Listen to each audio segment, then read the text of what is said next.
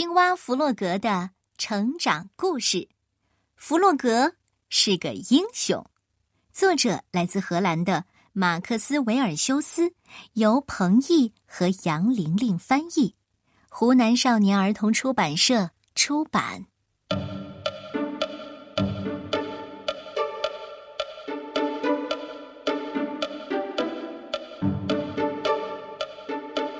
天空中的乌云越来越厚了，太阳消失在了乌云后。弗洛格开心的想：“哦，开始下雨了。第一滴雨已经落在了他光溜溜的皮肤上。弗洛格喜欢下雨，雨越下越大，越下越急。他高兴的跳起舞来。哦，下雨啦，下雨啦！我的短裤淋湿啦。”他大声的唱起了歌，天空越来越暗，现在下起了倾盆大雨。对于青蛙来说，这雨也有点太大了。他湿淋淋的跑回家。弗洛格为自己泡了一杯热茶，雨啪嗒嗒的打在窗户上，还好，房间里面很舒适。可是雨连着下了三天之后。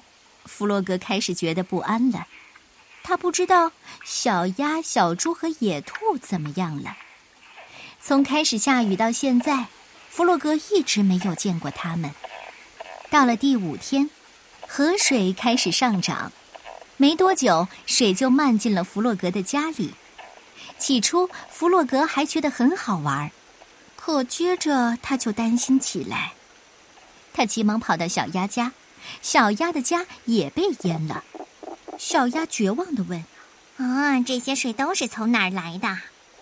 弗洛格喊道：“河水冲出了河岸，我们去小猪家吧。”他们一起趟水而过。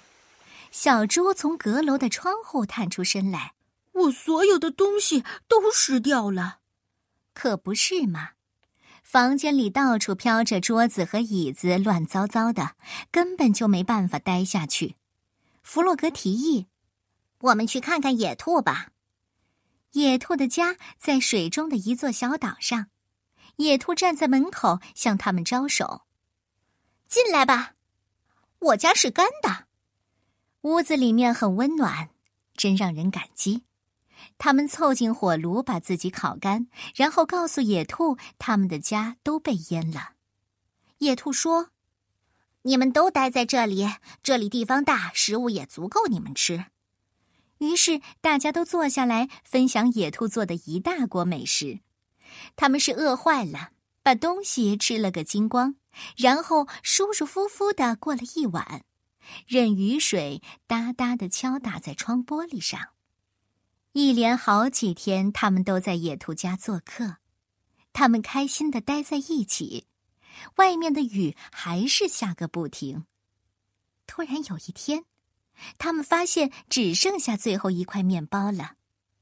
野兔沉重的宣布：“我们只剩下这么多食物了。”小鸭说：“啊，如果不求救，我们会死的。”弗洛格说：“我不想死，真的。”第二天只有一点面包渣了，他们都饿得要命，可没人知道该怎么办。